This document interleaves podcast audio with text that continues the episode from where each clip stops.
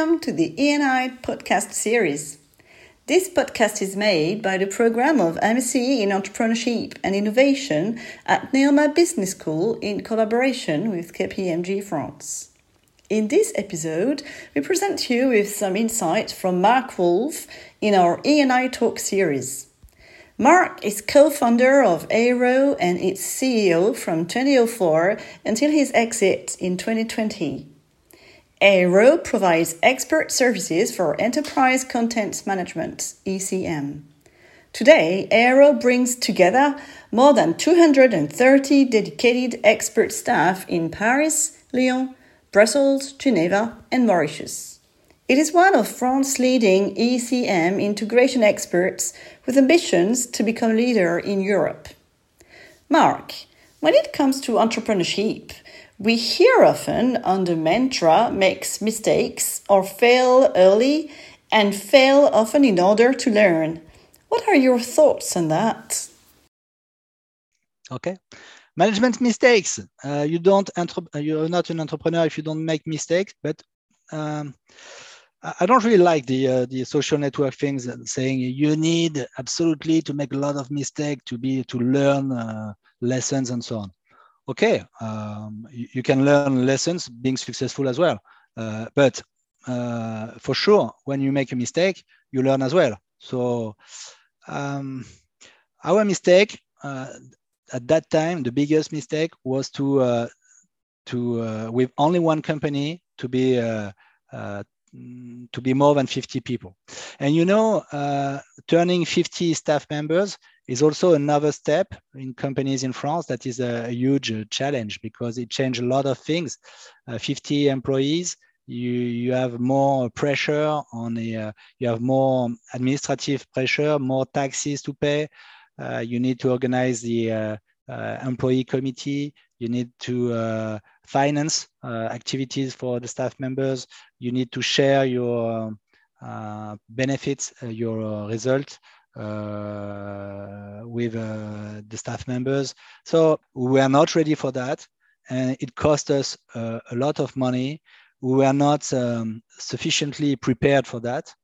And, um, and our accounting, that was an expert comptable, an external accounting uh, accounting department didn't warn us on the uh, the extra cost, the extra administrative task on being more than 50 people. So uh, this was a, a very, uh, a very uh, bad, uh, uh, very bad move, but uh, we understood it a little bit too late.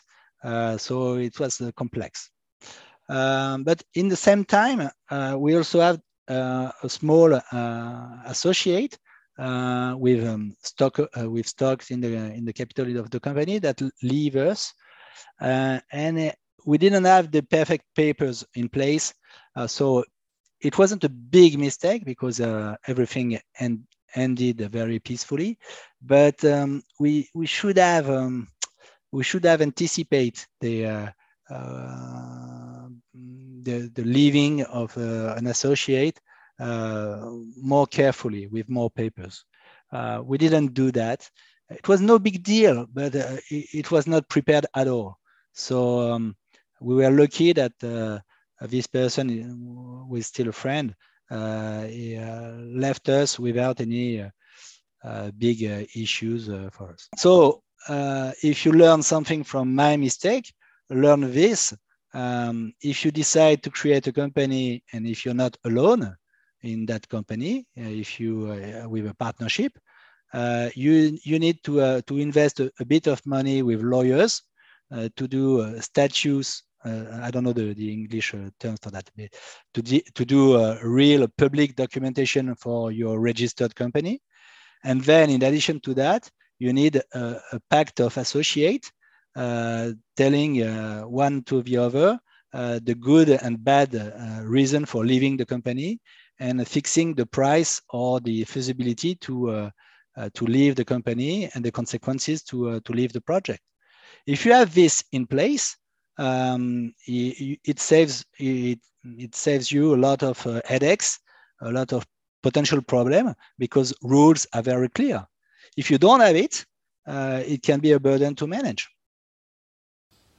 So you do need a lawyer to do it. Um, my recommendation? Yeah. You need a lawyer. Okay. But you need to, oh, okay. I, I, will uh, uh, divide my answer in two.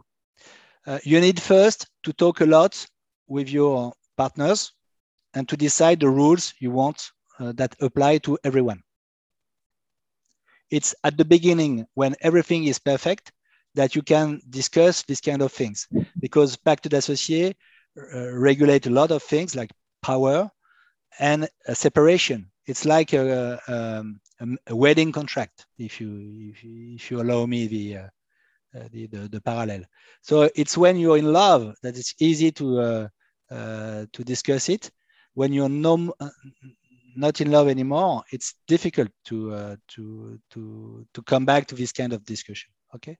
That's why uh, you need first to discuss a lot with your partners uh, what you want to, to put inside, like rules you want to put inside. Then you need lawyers to review that rules and um, write uh, these rules in order that comply with the law. Thank you very much, Marc, for your thoughts. We are MSc Entrepreneurship and Innovation at Neoma Business School. We regularly host the E&I Talk, inviting entrepreneurs and managers to share their insights and experience. Please check our LinkedIn page, join us in the E&I Talk, and subscribe to our podcasts. We will continue our conversation with Marc in the next episode.